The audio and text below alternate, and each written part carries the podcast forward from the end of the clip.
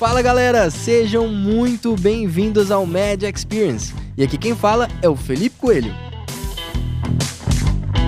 E para você que acabou de chegar, tá ouvindo a gente pela primeira vez, o Med Experience é a sua experiência em áudio, que vai trazer conteúdos de empreendedorismo, finanças, inovação em saúde e o que der na telha.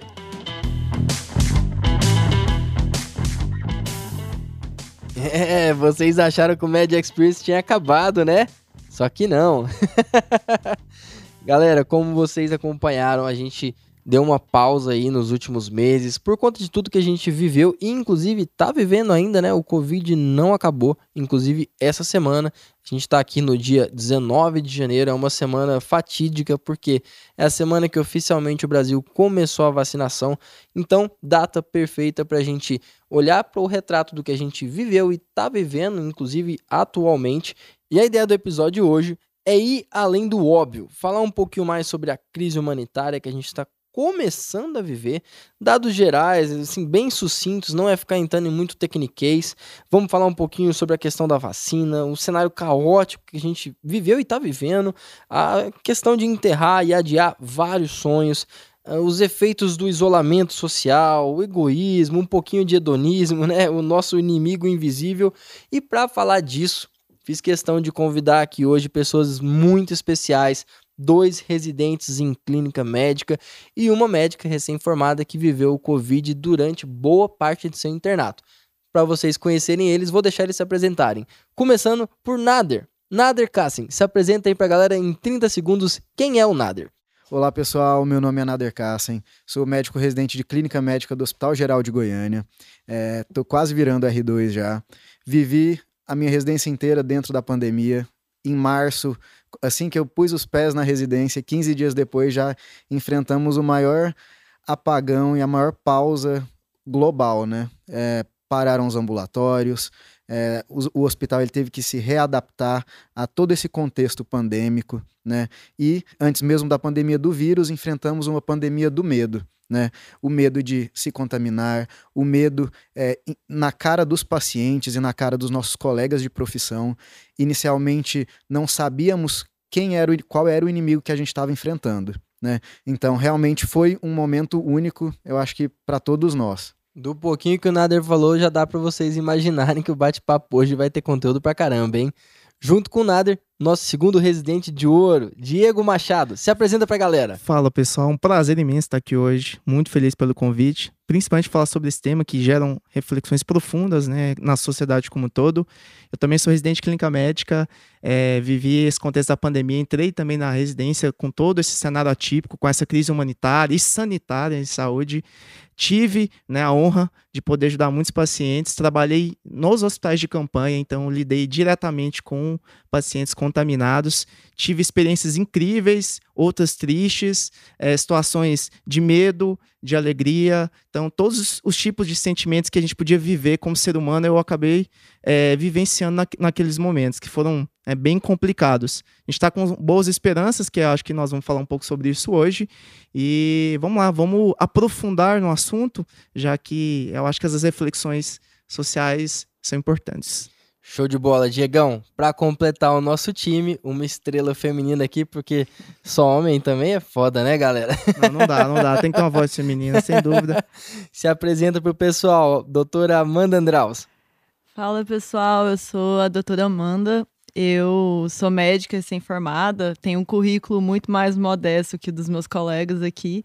Inclusive, fiz meu primeiro plantão hoje, então vocês já podem ver que Viveu é... tudo no Covid, a formação, né? Dentro foi, do Covid. A, na, no caso, a minha experiência com Covid foi durante a formação, né? Eu fiz meus dois últimos anos de internato agora, então é, meu último ano de internato foi basicamente vivendo a vida Covid, né? Com todas as novas experiências, novos ambulatórios, tudo remanejado, tudo uma espécie de adaptação, né?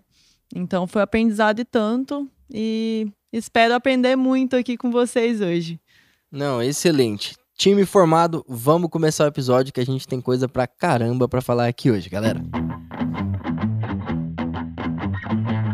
Galera, para começar o bate-papo, eu queria levantar uma polêmica aqui, principalmente eu que não sou médico, Queria muito ouvir a opinião de vocês com relação a essa onda negacionista de vacina. Poxa, a gente está na semana que oficialmente até a Anvisa liberou, já começou a vacinação dos profissionais de saúde e tem gente que nem entende de saúde falando sobre esse assunto. E me conta um pouco mais sobre o que, que vocês estão vendo disso aí, Nadir vendo essa onda negacionista, Felipe, é uma verdadeira revolta da vacina do século XXI, né? A gente consegue até fazer um paralelo daquela revolta que aconteceu no século XX com essa revolta que está acontecendo agora. E naquela época, o governo estava trazendo uma novidade, estava indo a favor das evidências científicas, né, trazendo isso para a sociedade. Mas o que gerou a revolta foi, além de um contexto social em que o Brasil passava por reformas sanitárias, a população não entendia o que estava acontecendo, né, e a vacina também amedrontava. Não sei se vocês já, já viram as fotos da época, mas a, as vacinas ela, eram aplicadas é, com uma espécie de pistola de ar comprimido. Então realmente dava medo para a população, né? E a revolta da vacina atual, né? A gente vê uma situação que é um pouco oposta. A gente vê um governo que mostra, é, é contrário à ciência, né? Contrário às evidências, mostra é, que traz informações é, não racionais para a população. E uma população que tem medo porque ouve daqueles que estão lá em cima que, é, que a vacina ela pode é, trazer malefícios, que a vacina não é segura. Né? Então acaba que nos dois polos a gente tinha é, um, uma má comunicação entre os dois mundos. Perfeito, Nani. E, e, tem uma peculiaridade que eu queria até perguntar especificamente o Diego, uhum. que é que eu acho que talvez é a maior diferença do que a gente viveu lá atrás, do que a gente está vivendo agora, além dessa questão da, do envolvimento governamental, que é o advento das redes sociais né? Antigamente a gente não tinha uma comunicação como a gente tem hoje. As informações demoravam para chegar, para você ter ali uma fonte confiável. Poxa, tinha que ser de fato um, uma publicação, né? Hoje em dia está mais comum e mais acessível qualquer tipo de informação na internet. Diego, você acha que isso ajuda o cenário que a gente está vivendo ou na verdade está atrapalhando e piorando a situação? É, toda ferramenta é válida, depende de como você a utiliza. Eu acho que esse é o ponto primordial que a gente tem que entrar no assunto. A era Google, ela propiciou uma, uma difusão do conhecimento muito importante favoreceu que pessoas que não tinham acesso a determinados assuntos pudessem conhecer mais. Mas também tem um lado negativo, né? Nessa onda negacionista, né, de não acreditar na ciência, que a gente viveu um pouco na época da pandemia, na época, né, da pandemia em si, acabou que as correntes de Facebook, né, ou a corrente de WhatsApp, para as pessoas que de fato não têm acesso ao conhecimento verídico, porque a rede social ela permite que você tenha acesso a tudo, do lado bom ao lado ruim, é, é, trouxe um pouco desse impacto negativo né, ainda mais nesse contexto. Então, assim, por mais que, além disso, uma figura pública, é, ela divulgar e, e relatar informações, é, acaba prejudicando muito o trabalho científico. Então, eu acho que é, o problema não consiste na rede social, mas na forma como ela é utilizada, na forma como ela é demandada. Eu acho que esse é o ponto primordial. E isso acabou contribuindo que muitas pessoas, que a gente também vive na era de uma politização da saúde, que foi isso que de fato aconteceu, na era do, da ideologia e da, do culto a, a um líder, né? A gente percebe muito isso no, no contexto da pandemia por mais que infectologistas, médicos gabaritados, com artigos publicados, com medicina baseada em evidências, que é o que a gente trabalha, as pessoas não acreditavam. Ao mesmo tempo, a gente teve um avanço tecnológico, científico e, ao mesmo tempo, um retrocesso é, na, no comportamento humano, que eu acho que, que ficou mais evidente durante a pandemia. Né? No momento do desespero, Felipe, as pessoas foram fazendo é, tudo que sem evidência, sem nada, e muitos colegas também acabaram indo nessa onda, né? É, e, e, isso prejudica muito a validade científica e daquilo que a gente estuda. E, então... e eu queria fazer uma pergunta geral para vocês dentro desse contexto. Será que a gente está vivendo um momento em que talvez a responsabilidade social do médico aumentou um pouquinho mais, no sentido de ter que se posicionar nesse tema publicamente, tanto com relação à família, às vezes até mesmo redes sociais, no intuito de conscientizar a população? Ah, isso eu acho que é uma ferramenta primordial e acho que faz parte da nossa formação. Nós temos a responsabilidade de conscientizar as pessoas sobre os seus problemas de saúde, é, além disso, nas condutas. Mas isso vem muito, né? E a gente, a gente pode até aprofundar o tema sobre é, como o médico é visto hoje no, no mundo, como as pessoas enxergam a figura do médico, né? A, 40 anos, 50 anos atrás era uma percepção, hoje é totalmente diferente. São vários motivos, dentre eles o acesso ao conhecimento. A gente, igual você falou, hoje a pessoa já chega armada no seu consultório. Então ela, ela viu o Covid, pesquisou sobre o Covid, já chega com várias informações. E o que, que é a função do médico hoje? É filtrar essas informações e entregar aquilo que é correto. Então a responsabilidade ela gera nesse sentido. É, eu acho que fala posicionamento sim. Nós vamos politicamente também se posicionar mais. É, o médico, às vezes, ele fica um pouco omisso em relação a isso. A gente já trabalhou outros assuntos, né? É, tanto na parte financeira, mas também na parte social, o médico, muitas vezes, ele, ele deixa um pouco isso de lado. E eu acho que na pandemia isso ficou um pouco mais evidente. E também com medo, né, dos ataques, porque é, é a situação ficou tão politizada que você tinha medo de se posicionar. Então, assim, se eu não prescrevesse aquilo, a pessoa já, ela já queria me enquadrar numa caixinha. Não, então isso aqui é. Não quer prescrever cloroquina, o Bolsonaro fez uma frase, né? Quem é de direita toma cloroquina, quem é de esquerda toma tubaína. Então, assim, é. É, é, depois a gente pode até aprofundar nesses assuntos. Então, assim, é, é, se politizou muito e o cenário ficou muito nebuloso, Felipe. Então, as pessoas, elas não sabiam em quem acreditar. Por mais que na minha família eu, eu, se eu falasse uma coisa, essa coisa não era vista como algo científico, mas como vista algo como político. A minha fala não era, não era como médico, era uma Mesmo fala política. você sendo médico, Sim, né? Isso exato. que é um absurdo que a gente viu. Uhum. E a gente viu várias situações nesse sentido. Então, acho que, é, que se você falar, essa responsabilidade aumentou, sem dúvida. E, e é um alerta que os médicos precisam se posicionar mais e estarem mais dentro das políticas públicas em saúde e no Senado político. E pegando esse gancho que vocês falaram das redes sociais, elas têm um poder também de, de polarização de vários campos, né? Por exemplo, é, os próprios algoritmos, quando a pessoa pesquisa sobre determinado assunto, por exemplo, se a pessoa ela pesquisou sobre é, o negacionismo científico, teorias anti-vacina, acaba que mais daquilo é, é entregue para ela pelos é. algoritmos das redes Até sociais. Até uma dica para os nossos ouvintes que ainda não viu, tem um documentário sensacional que fala sobre isso na Netflix, chama Dilema das é Redes. É muito bom mesmo. Vale a pena vocês darem uma olhada, tá?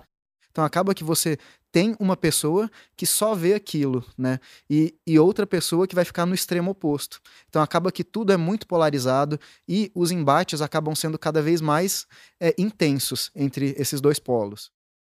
Galera, emendando aqui, eu queria que vocês compartilhassem um pouquinho mais sobre como foi a experiência de vocês durante esse último ano. Poxa, vivendo R1 aí de clínica médica, que teria que passar por, às vezes, algumas áreas que nem, não passou. É, depois a Amanda comentar um pouquinho também sobre o período de internato, estudo para prova de residência, enfim. Foi um ano muito atípico, Felipe. É, a gente estava entrando num novo desafio, que é ser residente no Brasil, que é complexo é, ansioso por tudo que estava acontecendo e dúvida do, do que iria acontecer. A gente estava naquele momento de incerteza sobre o que ia fechar, o que ia acontecer. Então foi é, um momento muito complicado porque a gente tinha muitas incertezas do que de fato a pandemia ia desenvolver. É, eu tive a oportunidade de trabalhar diretamente com o Covid em uns hospitais de campanha no estado de Goiás, tanto no hospital do servidor, que foi a referência, quanto na, na maternidade de Câmara, que também foi um local de referência, e, e também no dentro da residência, que a gente acabou tendo que se adaptar todo o cenário do hospital para receber esses pacientes. Eu lembro muito bem, Felipe, é, do primeiro caso que nós tivemos, do temor que era por parte dos profissionais. Era parecia uma peste mesmo, assim, de as pessoas nem querem chegar perto era, era um cuidado extremo naquele momento. É, ficavam fofocas de, nossa, aquele paciente pode ser, pode não ser. É, a gente não sabia o que ia fazer, não tinha espaço para poder isolar esses pacientes. Então, é um cenário de guerra, de caos que a gente vivia naquele momento.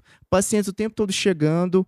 É, tinha um momento que a gente realmente desesperava porque não tinha mais local, não tinha ventilador suficiente. A gente viveu um, um pequeno período lá de dois, três meses que no Brasil teve des desabastecimento de diversas medicações. A gente não conseguia sedar esses pacientes. E outro problema, falta de profissionais e capacidade técnica. Então, assim, isso foi muito complicado. Muita gente começou a aprender o que era Covid. A gente foi aprendendo no momento que as coisas foram acontecendo. Não foi um preparo. Então, assim, foi, foi muito difícil. É, lembro de, desses cenários e, e, e, do quanto a gente se desesperava em ver aqueles pacientes e se sentir impotente de não saber o que fazer. Então, assim, isso era uma situação muito complexa.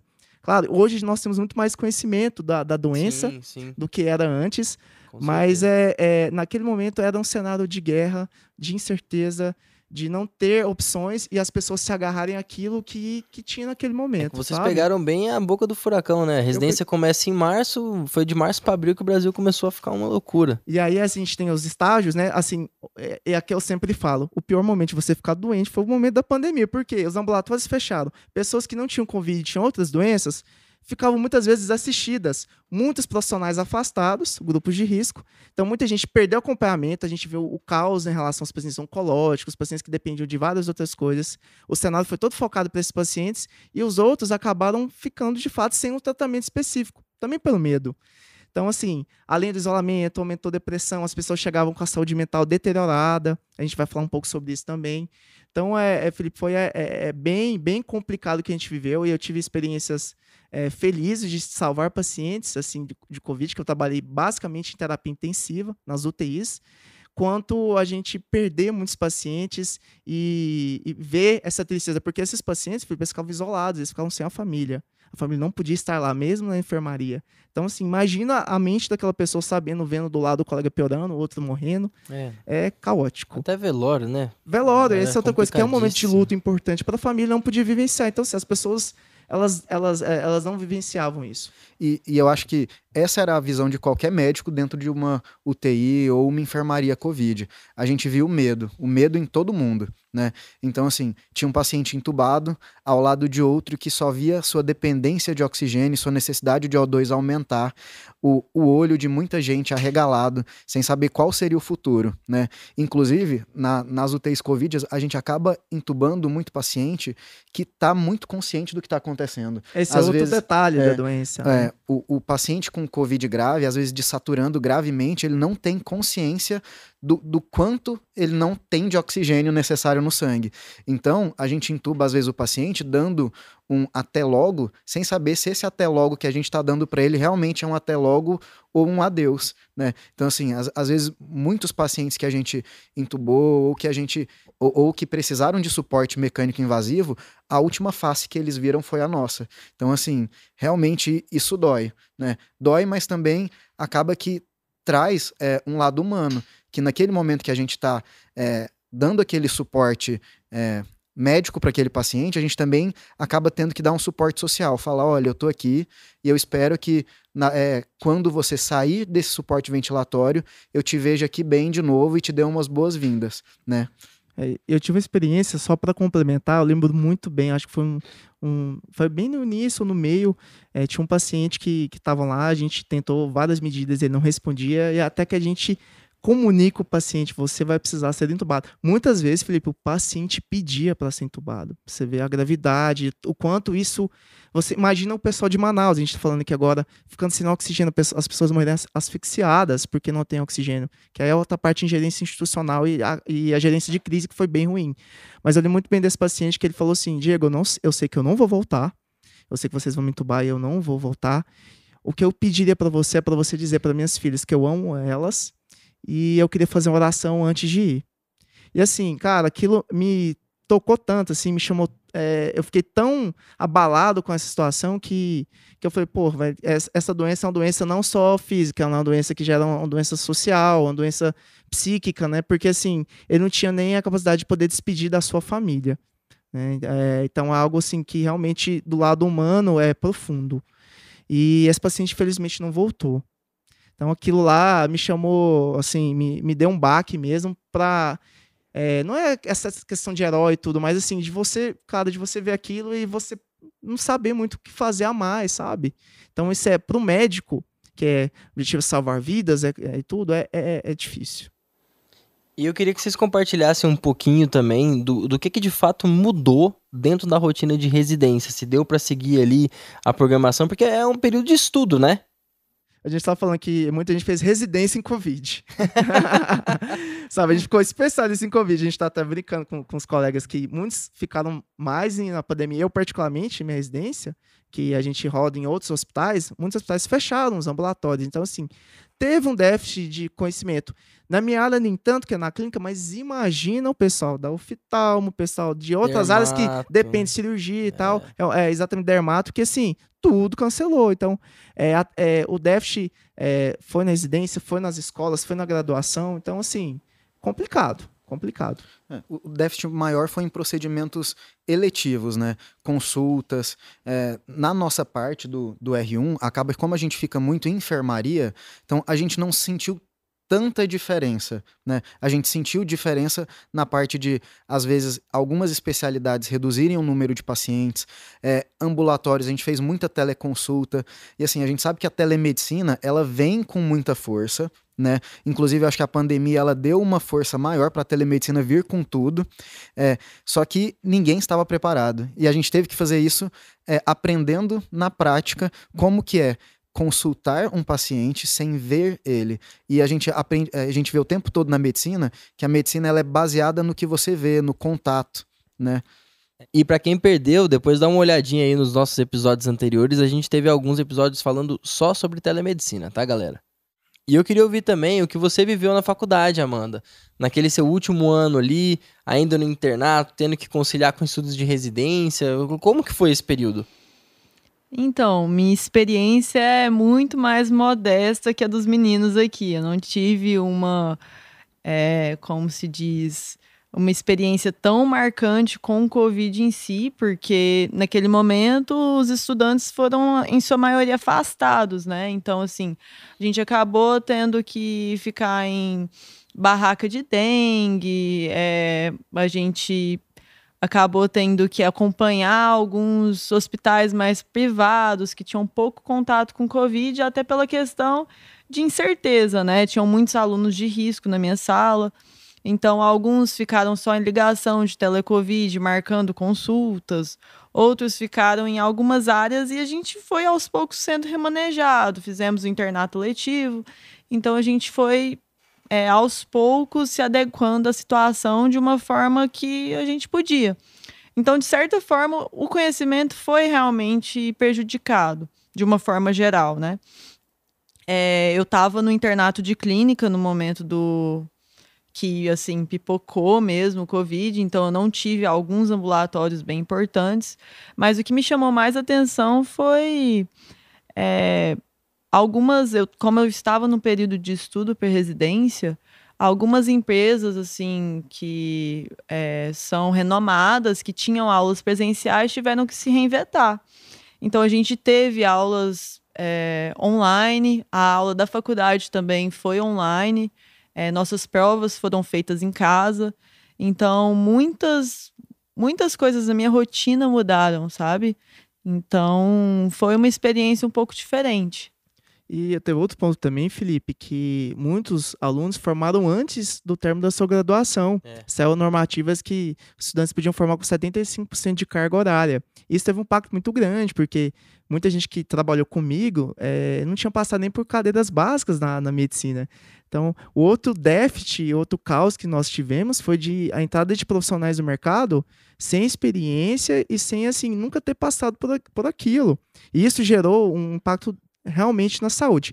E só puxando que eu acho que o Felipe pode contribuir muito com isso, é, sobre o cenário de educação em relação a, a tanto home office quanto é, aulas online. Será que, com tudo isso que acontece, será que a gente vai ter uma mudança é, impactante na forma como se ensina em relação a até aulas online? Será que nas é. faculdades vão, vão, fazer algo misto? Ah, o que pode ser online vai ser online, o que pode ser presencial vai ser presencial. Eu, eu né? acho que, que tá rolando, até tem um pequeno detalhe aí nessa história toda.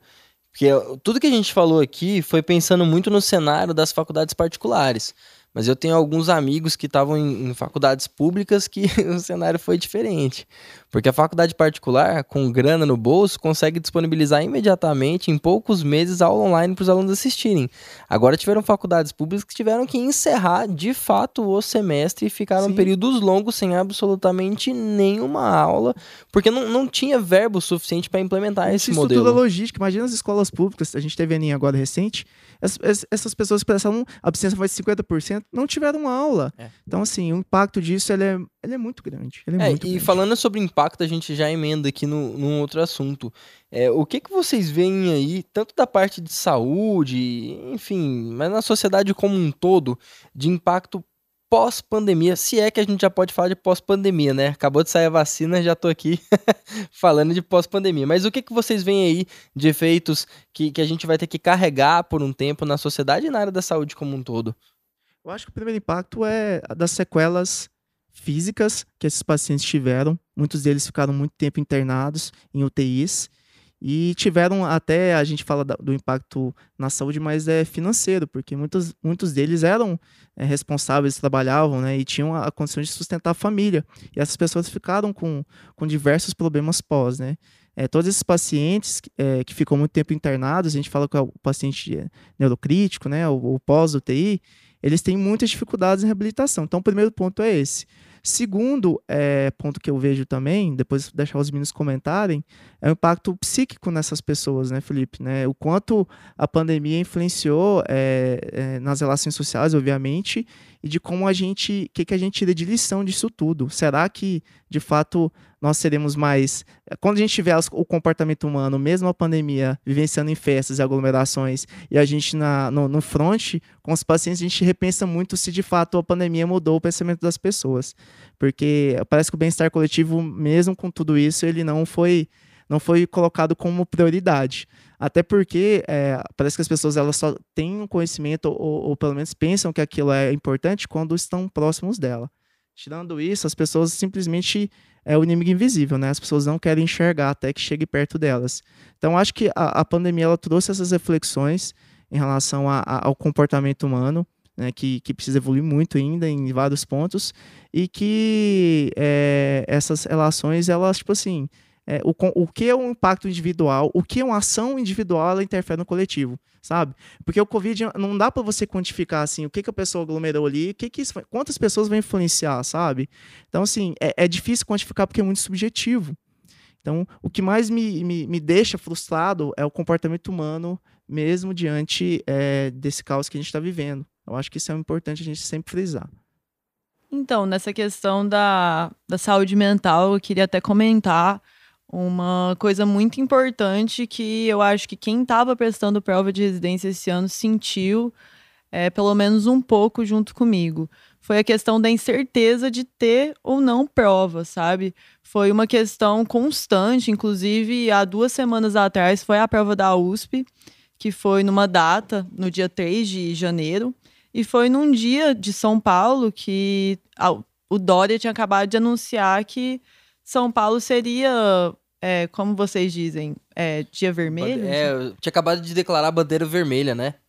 Isso, tinha acabado de declarar bandeira vermelha. Então a gente não sabia até um dia antes da prova se teria essa prova de fato.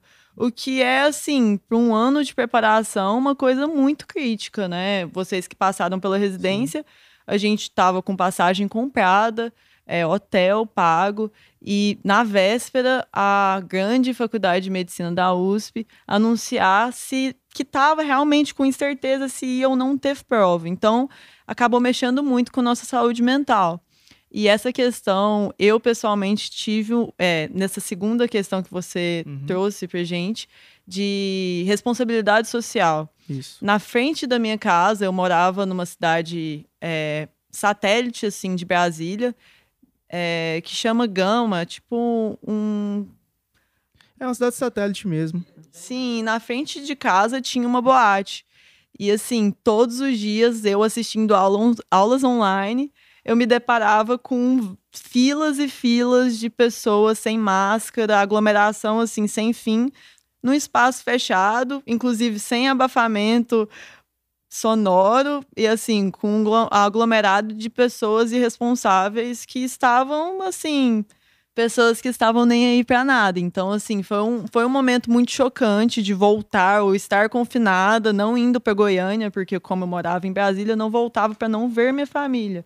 Então eu acabei me deparando com algumas situações que eu questionei assim como a sociedade realmente estava encarando esse, esse momento, né? E, e até fazendo um, um, pequeno adendo aqui com relação ao que você viveu durante esse período de provas de residência, até fica aqui uma crítica à USP que, sinceramente, referência nacional na área da saúde, aglomerar a quantidade de pessoas que aglomerou no período de bandeira vermelha em São Paulo. E até uma reflexão, porque aqui a ideia do Media Experience não é só comentar os fatos, mas, poxa, por que que, por exemplo, não fizeram igual a PUC do Paraná, que fez uma primeira prova online, gravada, com vigia, como filtro para que menos pessoas fossem para uma outra etapa presencial de prova, com uma quantidade muito menor de pessoas aglomeradas, que já geraria um gasto muito menor para as pessoas que estavam dispostas a fazer residência naquele local. Por que, que a USP não fez isso? E todas as outras faculdades que simplesmente abriram provas de residência falaram que estavam tomando os devidos cuidados, mas enfim, no fim do dia era só uma máscara, um álcool gel ali. E muitas salas sem janela, inclusive, assim. Minhas experiências com prova de residência não foram nada boas.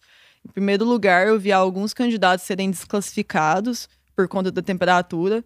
Então, foi um momento muito chocante. Inclusive, alguns levavam paracetamol ou tipirona no bolso, porque caso tivessem com hipertermia, estudaram o ano todo e não queriam ser desclassificados e em, em outra mão, é, salas fechadas com ar-condicionado, sem janela. Então, assim, eram instituições que estavam aglomerando médicos. Então, assim, é um verdadeiro absurdo se for parar pra é, pensar. Eu lembro de ver uma foto, acho que tá Mackenzie, absurdamente, assim, um, um aglomeramento gente, de é. pessoas. É, é, essa Médico. foto até girou, exatamente. E aí é quem tá crítica que o Felipe falou: instituições renomadas, gabaritadas é, no contexto de pandemia, conhecendo as complicações e as implicações daquilo, tomam determinadas atitudes. A gente viu isso em instituições, a gente viu isso por parte de governos, e, e é isso que nos deixa muito frustrados em relação ao comportamento humano diante da pandemia voltando um pouco no que o Diego falou sobre o impacto de ações individuais é, no coletivo, né? A gente traz à tona também é, não só é, a ação de cada um de se proteger, usar máscara, álcool gel, isolamento social, mas até mesmo da pessoa não querer se vacinar. É, até o próprio STF é, publicou recentemente né, que a vacinação é, obrigatória é um ato constitucional. E não é, é, a vacinação obrigatória no fato de eu obrigar à força uma pessoa a se vacinar, mas no fato de eu limitar algumas coisas dela, né? É, participação em alguns eventos ou é, inscrições em determinados, determinados órgãos públicos, caso ela não se vacine, né? Foi é praticamente o que já foi feito lá na revolta da vacina que a gente comentou anteriormente, né? Foi instituída uma vacinação obrigatória e agora abre brechas para uma nova vacinação obrigatória, porque acredita-se que a pessoa não é, não se vacinando, ela não só se afeta, mas ela afeta o coletivo. É, o coletivo. Galera, o bate-papo tá muito foda, mas assim, chegando aqui nos finalmente, tem um último comentário que eu queria fazer, já emendando também algo que o Diegão comentou ali, questão da crise financeira. Não só né, do lado do, do paciente, que ali estava impossibilitado de trabalhar, estava debilitado, até questão de recuperação e tudo mais, mas também uma reflexão para o médico ficou escancarado, independente da especialidade de vocês, a importância da educação financeira e do planejamento financeiro para o profissional da saúde. É reserva de emergência, né? Reserva de emergência, seguro em vida, várias situações que a gente fala bastante, ouve falar e muitas vezes o médico negligencia. Poxa, pega aí quantos dermatologistas que ganhavam valores assim consideráveis, cirurgiões plásticos, otorrinos, várias especialidades cirúrgicas que ganhavam muito bem pré-pandemia, que tiveram que ter interrompido seus consultórios, as suas cirurgias eletivas. Foi um impacto muito grande no bolso. E quem não tinha uma reserva de emergência, um bom seguro em vida e acabou sendo acometido aí por um problema de saúde, teve que, assim, passar por situações que poderiam ser evitadas pelo simples fato de se planejar anteriormente. Eu só queria finalizar é, para reflexão sobre tudo que a gente viveu, é, da importância da ciência nesse cenário todo, da credibilidade das instituições. Não foi uma gripezinha. A gente teve no Brasil mais de 210 mil mortes, é, um cenário caótico, mas no, neste momento de guerra nós aprendemos muito, Felipe, conhecemos mais sobre a doença, conhecemos mais sobre técnicas diferentes sobre ventilação. O conhecimento científico avançou bastante. Espero que, que a gente saia deste momento com esse aprendizado para a gente levar para futuras gerações e para os pacientes, que a gente tenha mais capacidade de resiliência, que a gente tenha mais empatia com as pessoas e que cada vez mais a ciência ela entra com prioridade, sem saídas demagógicas, é, ideológicas e que a, a, a, a ciência, como todos os estudos, eles sejam a prioridade e o nosso foco diante disso tudo. Né? Pedir a consciência das pessoas, é, surtos vão e vêm, espero que, que a gente saia disso com aprendizado. E também ressaltar, Diego, é, o papel social que o médico tem é, na educação em saúde para a população, é, em mostrar que a vacina ela funciona, que a vacina ela tem segurança, né? A vacina ela, ela passou por é, diversas fases, né? De para avaliar segurança, eficácia e quando a gente for, for se vacinar, também postar, é, incentivar os nossos familiares, né? Usar as redes sociais ao nosso favor para mostrar para a população que essa vacina ela, ela significa, simboliza uma esperança, né? E que se a gente não usá-la, ela não vai nos salvar. Perfeito. Galera, obrigado demais pela participação nesse episódio. Acho que assim, ficou riquíssimo para quem tiver a oportunidade de ouvir. E eu gostei tanto que eu já vou até estender aqui um convite para nossa segunda temporada. Sei que a Amanda tá mudando para São Paulo, vai ficar um pouco mais difícil dela participar, mas fica extenso o convite para todas as oportunidades que você tiver estar tá aqui com a gente, tá, Amanda? Tá bom, Felipe. Muito obrigada pelo convite. Adorei estar aqui e compartilhar um pouquinho da minha experiência com vocês. E Diego, nada, vocês que estão aqui na mesma cidade que eu, a gente muito em breve vai continuar a gravação aqui da segunda temporada. Topam estar comigo na nossa segunda temporada? Sim, tem coisa boa por aí, viu? Tem novidades por aí. então vamos junto. Diego, Nader, Amanda, prazer estar com vocês aqui hoje. A gente encerra aqui com esse episódio a nossa primeira temporada do Media Experience, que seja a primeira de muitos. Um abraço, galera, e até a nossa segunda temporada. Valeu! Beijão, tchau, tchau.